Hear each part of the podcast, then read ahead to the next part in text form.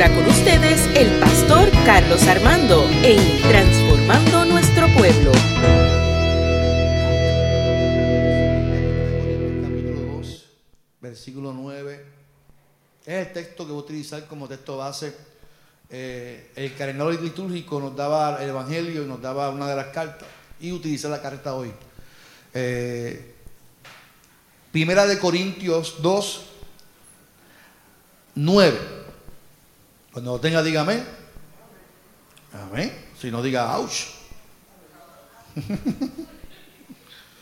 Primera Corintios 2, mientras lo busca, saludamos a todos los que nos ven por las redes sociales, por Facebook, por YouTube, por el podcast. Muchas bendiciones. Somos la Iglesia Evangélica Unida de Caguas y aquí decimos que es nuestra iglesia, una gran familia. Qué bendición estar aquí en, en la casa del Señor.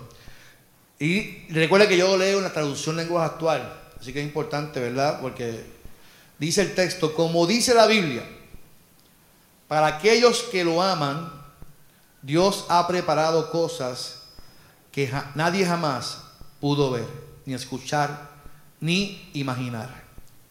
Como dice la Biblia, para aquellos que lo aman, Dios ha preparado cosas que nadie jamás pudo ver, ni escuchar, ni imaginar. Señor, en esta mañana te damos gloria y honra. Gracias por tu palabra. Y te pido que tú hables a nuestro corazón conforme a nuestra necesidad. Venimos a, tu casa para recibir de ti, para dar nuestra adoración, pero también venimos a recibir de ti tu palabra. Que todo nuestro sentido, que todo nuestro corazón, nuestra mente esté centrada en lo que vamos a recibir de ti en esta hora. En el nombre de Jesús, ya conmigo, amén. Amén y amén. Hace varias semanas utilizábamos el- la misma carta en los primeros capítulos cuando Pablo estaba hablando de que a quién seguían ellos, el pueblo, si seguían a Apolo, si seguían a Pablo, ¿verdad? Había- una división entre eh, el pueblo y a quién seguir. Y donde afirmaba que de la importancia de no seguir a los seres humanos y poner nuestra mirada en Jesús.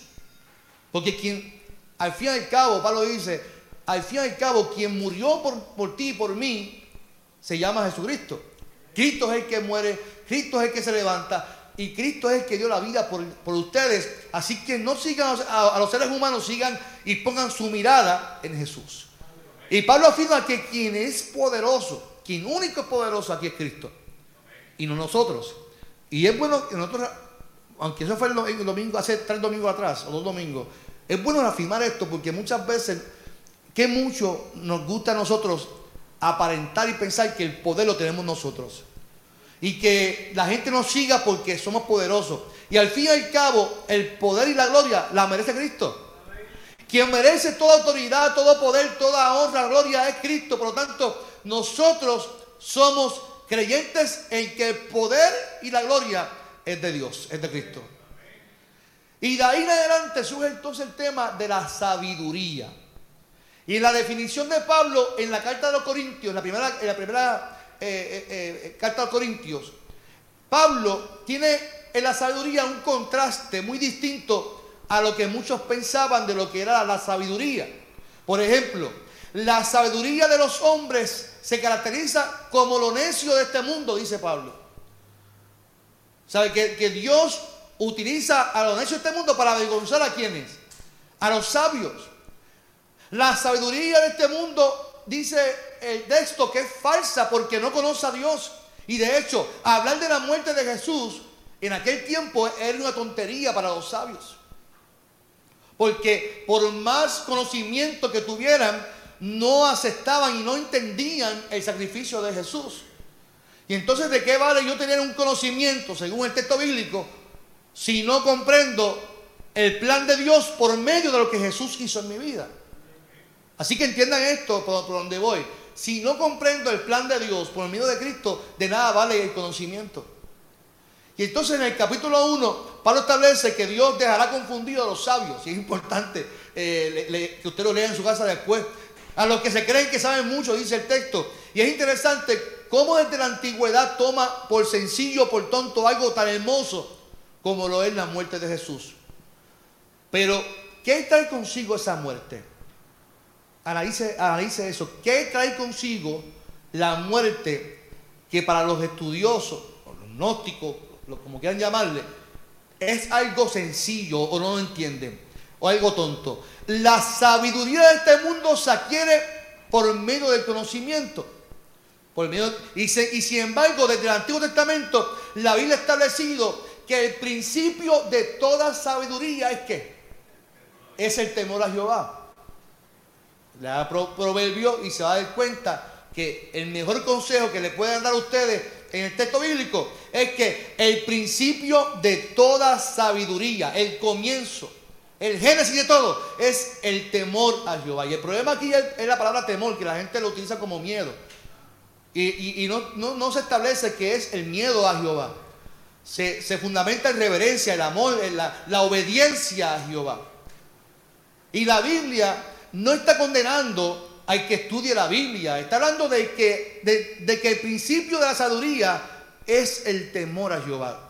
Y que todo conocimiento que podamos adquirir siempre es beneficio para uno, ¿cierto o falso?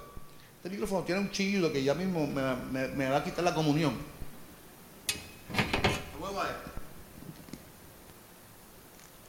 Gloria a Dios. Lo mismo. Escucha mejor, muy bien.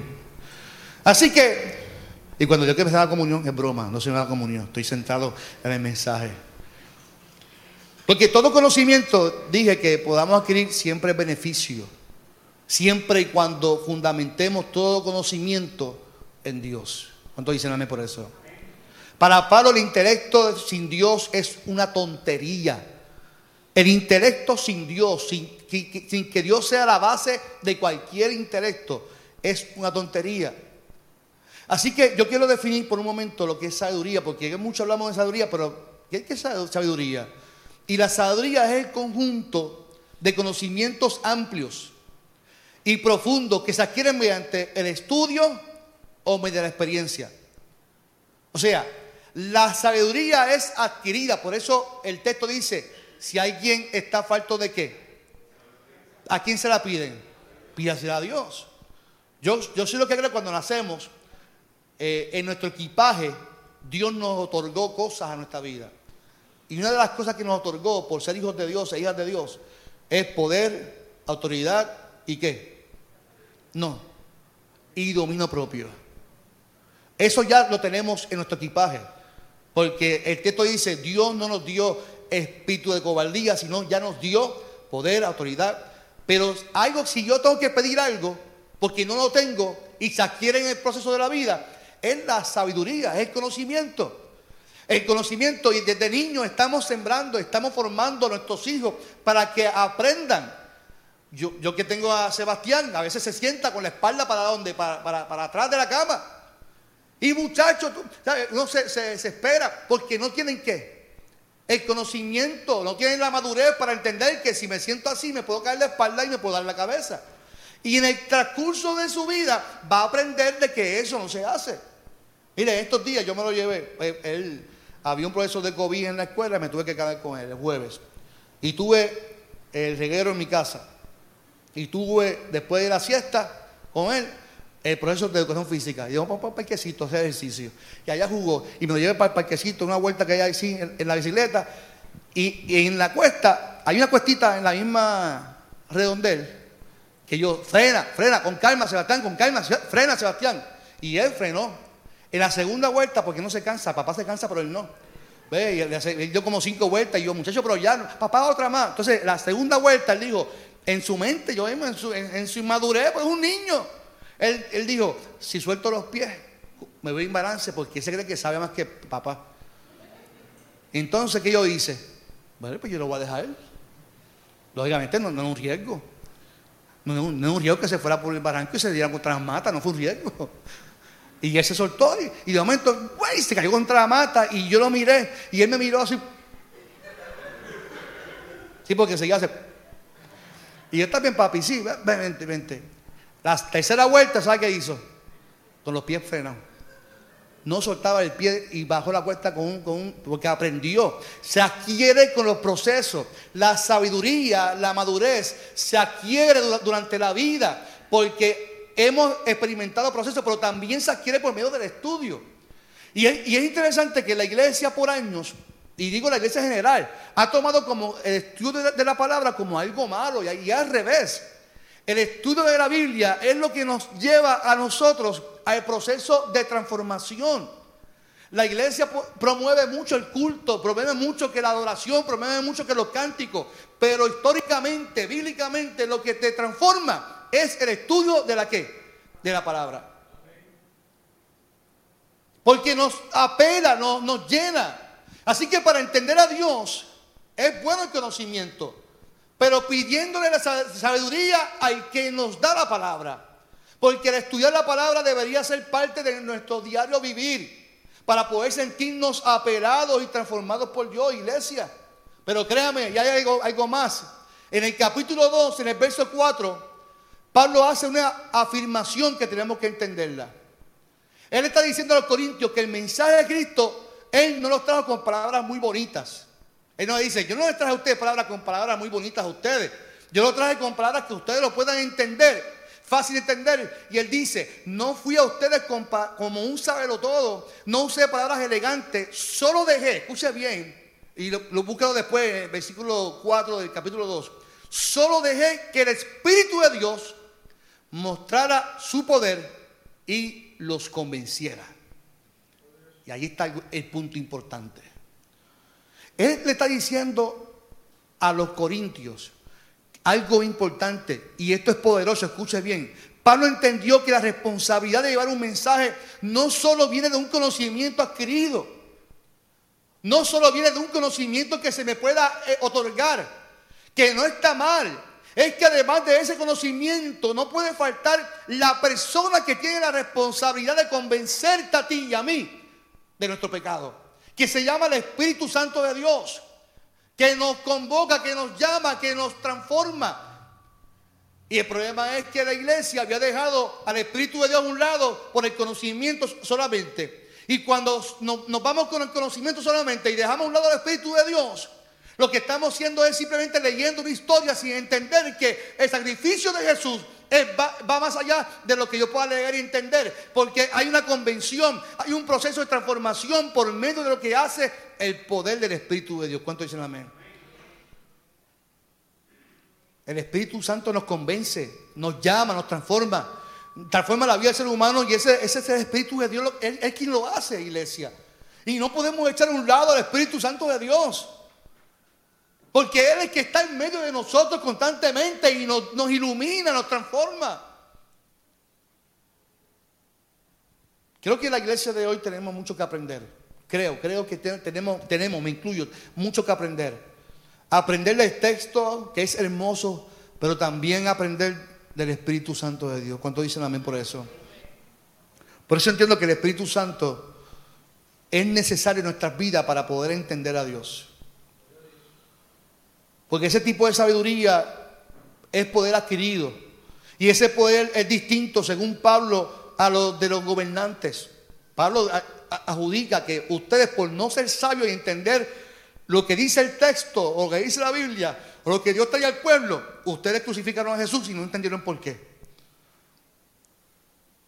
Yo recuerdo que en, en el este y en el norte a mí me pusieron a dar la clase de exégesis bíblica. Y la exégesis bíblica es el estudio científico de la Biblia. Es el arte de interpretar el texto. y usted dirá, ay, qué aburrido, pastor. Hablando de exégesis, un mensaje. Hablando palabras griegas y arameas y no sé qué rayo.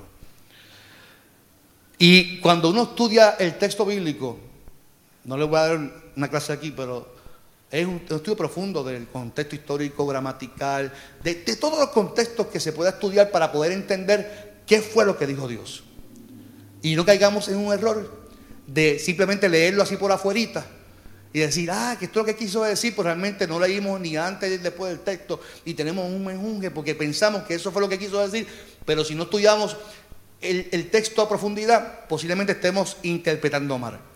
Y cuando hacemos el estudio de la Biblia, el primer punto para mí es el poder leer el texto desde afuera.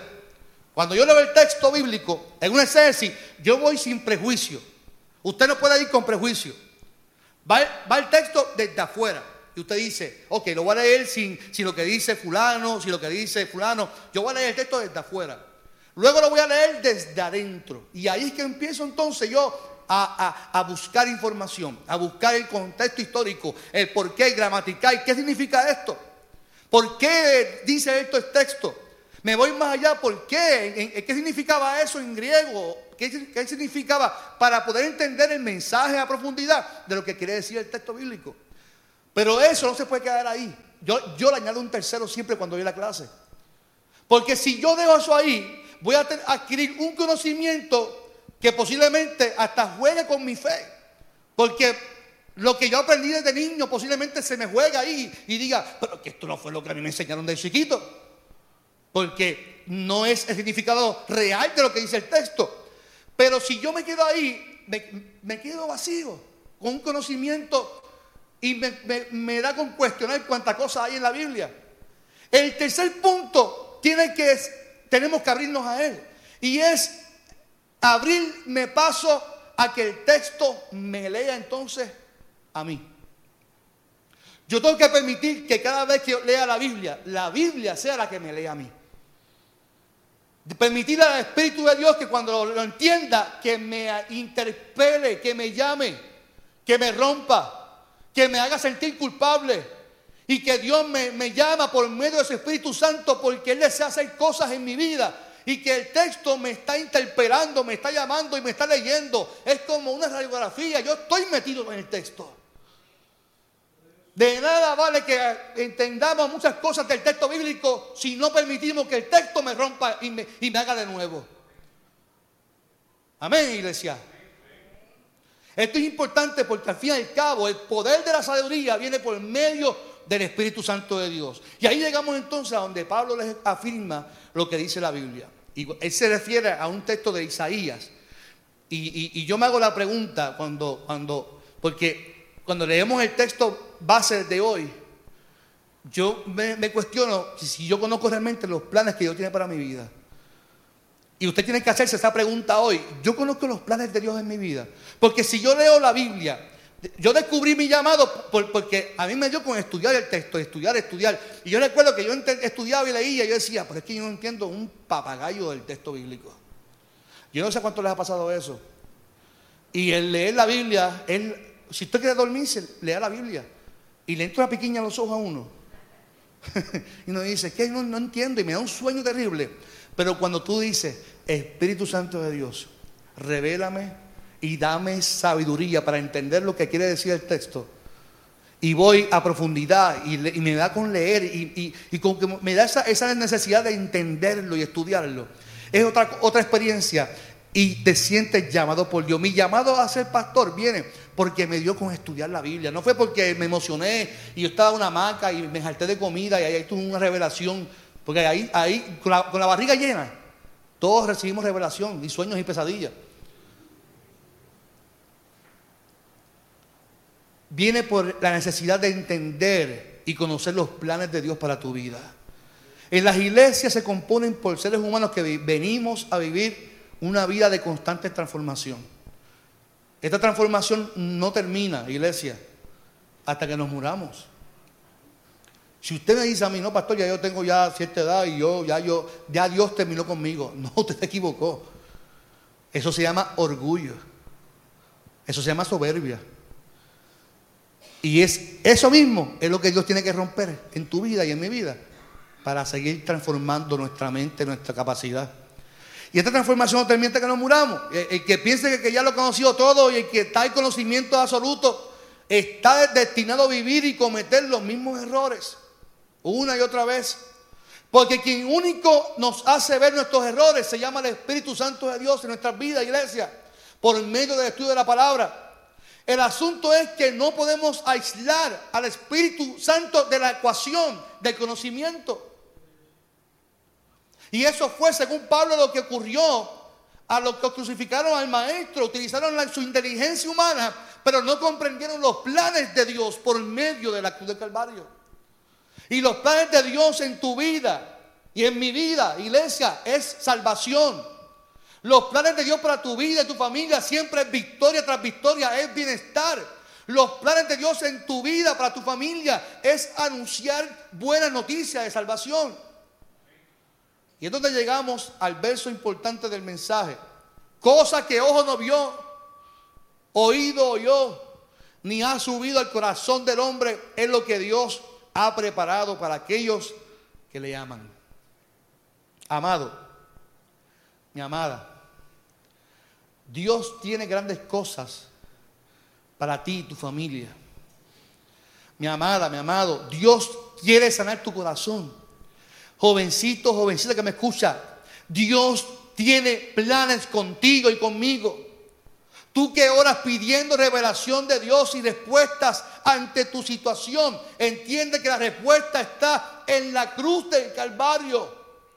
Ahí están tus victorias. No sé si me entiendes. Nosotros vivimos afanados por el hoy, por el mañana, cuando desde ya sabemos que en Cristo hay victoria. Y como no hemos entendido los planes de Dios, Dios dice cosas que nadie escuchó, que ni ojo oyó. Yo les tengo revelado a ustedes, que son mis hijos, para que entiendan que en este mundo ustedes pueden vivir experiencias dolorosas, pero siempre en mí hay victoria, porque yo vencí la muerte. Lo cantábamos ahorita. Derrotado ya no estoy por tu espíritu en mí. Jesús resucitó. En tu nombre vivo estoy. La victoria tengo en ti. Jesús resucitó y vivo está en mí. Si Jesús resucitó, en sus planes estaba tu victoria y mi victoria. Es el Espíritu Santo quien nos hace ver las grandezas de Dios para nuestras vidas. Pero es por medio de su palabra. Si dejamos de estudiar la palabra, se convertirá en un proceso doloroso nuestra vida, de querer entender algo, adquirir un conocimiento de donde único lo puedo entender o encontrar es en el texto bíblico y entenderlo por medio del Espíritu Santo de Dios.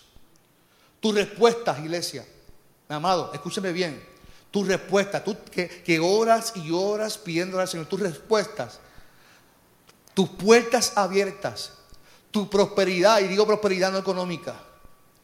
En estos días en Facebook hay mucho, que hay muchos haters en, en, las redes sociales.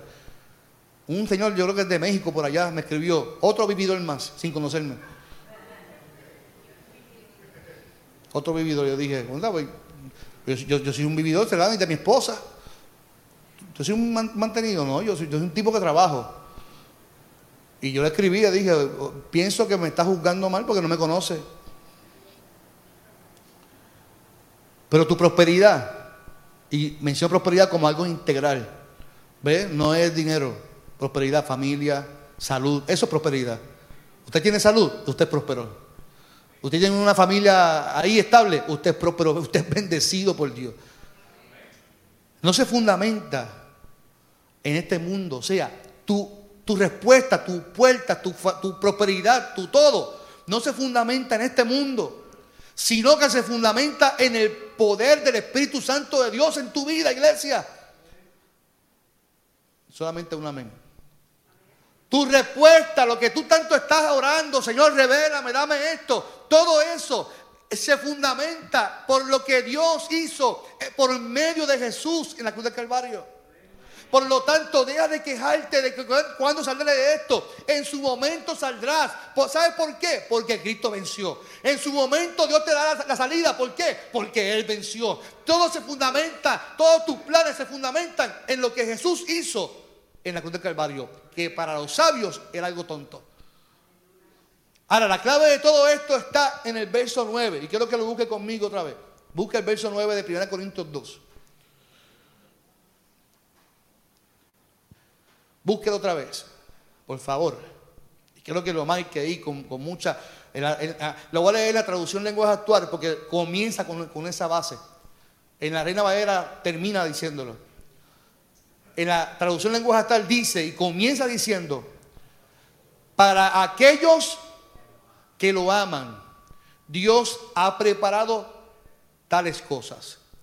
Por lo tanto, eh, eh, en la, traducción, la Reina Valera dice, ¿Qué cosa cojo no yo oído, escucho, Dios ha preparado para los que aman, para los que aman al Señor. Aquí está diciendo al principio, para aquellos que lo aman, Dios ha preparado tales cosas. Por lo tanto, el descubrimiento, escuche bien mi amado, el descubrimiento de los planes de Dios para tu vida. No importa la edad que tengas, no importa el proceso que estés viviendo en tu vida. El descubrimiento de los planes de Dios para tu vida comienza, comienzan dándole tu amor a Dios. Obedeciendo al Señor. Por eso Salomón decía, el principio de toda sabiduría comienza en Dios. Pablo establece que Dios revelará, cosas que nadie ha sabido, que nadie ha escuchado, pero primero tenemos que entregarle nuestro amor a Dios. Todo comienza y termina con Dios, mi amado. La sabiduría, tus planes, todo se fundamenta en Dios y lo que Él preparó para ti y para mí, por medio de Cristo, es victoria. Por medio de Cristo es victoria tras victoria. Por medio de Cristo es que voy de gloria en gloria. ¿Cuánto dicen amén en esta mañana? Pero para poder entenderlo, comienza amando a Dios. Comienza entregando tu corazón al Señor. Pablo sabía que no todos entenderían esto. Al igual que, hoy, yo sé que hoy muchos se caerán, ok, que dijo el pastor, ok, está chévere, sí, lo entiendo. Yo, yo, lo puedo entender porque no mucha gente se abre a lo que el Espíritu Santo quiere hacer en nuestras vidas. Y muchas veces hasta, hasta por medio de, tener nuevas experiencias con Dios. Y Dios quiere hace tiempo romper nuestras vidas, romper nuestros marcos, romper el cuadrado que vivimos. Tú mismo enmarcado en un cuadro, en un marco, que pensamos que ahí solamente está Dios y Dios hace tiempo está fuera del marco diciendo, salgan de ese marco porque yo quiero, quiero tener nuevas, nuevos retos para ustedes, nuevas experiencias con ustedes. Pablo lo establece en el versículo 14, donde dice, los que no tienen el Espíritu de Dios no aceptan las enseñanzas espirituales, no, no la entienden, pues las consideran como una tontería y es que tampoco pueden entenderlas. Pero yo tengo una noticia para ti, mi amado, y para mí. ¿Cuántos quieren escuchar esa noticia? Para los que amamos a Dios, Dios nos mostrará cosas que nadie puede ver que nadie pudo oír. Porque hemos entregado nuestras vidas al Rey que es todopoderoso, que tiene poder para sanar, que tiene poder para abrir, abrir puertas que están cerradas. El Dios que yo conozco es un Dios que hace lo imposible posible. Y todo eso es revelado cuando yo le doy mi amor al Señor. Porque la clave aquí es que es para los que aman al Señor. Si tú amas a Dios y le has entregado tu corazón al Señor, todos tus proyectos, todos tus planes, Él te los va a revelar. Y lo importante es que posiblemente los que se creen que saben mucho no lo van a entender. Y por eso es que te van a señalar. Por eso es que te van a juzgar. No te van a entender tus planes. Porque esto es solamente para los que aman al Señor. Y si tú, tú amas a Dios con todo tu corazón, tienes que permitirle a Dios que rompa tu vida hoy. Tienes que permitirle a Dios que, te rompa hoy. Permite que añada sabiduría, pero que añada cada día más lo que el Espíritu de Dios desea hacer en tu vida y en mi vida. Yo tengo una invitación en esta mañana. Rendirnos ante Dios. Permitiendo que el Espíritu Santo quebrante nuestra, nuestra vida y que nos revele así cuál es su plan para con nosotros. Tú quieres saber tu plan.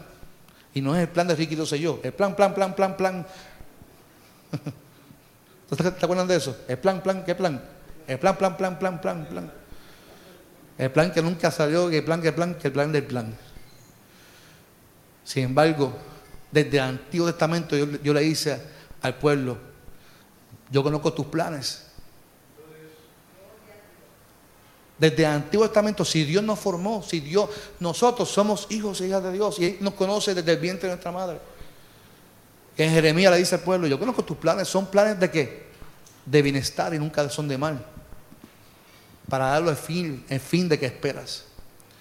Y ahora le dice Pablo al pueblo, si tú amas a Dios, cosas que no han sido reveladas ni oídas, se te, serán reveladas a ti, porque amas al Señor. Pero para eso hay que entregarnos y rendirnos ante el Señor y permitir que el Espíritu Santo sea quien nos transforme en nuestras vidas. Yo te invito a que cierres tus ojos en esta mañana del Señor. Y le digas al Señor, tú eres mi respirar, Señor. Tú eres mi respirar, yo, tu palabra, todo. Yo quiero, yo quiero más de ti, Señor. Yo quiero más de ti, Señor.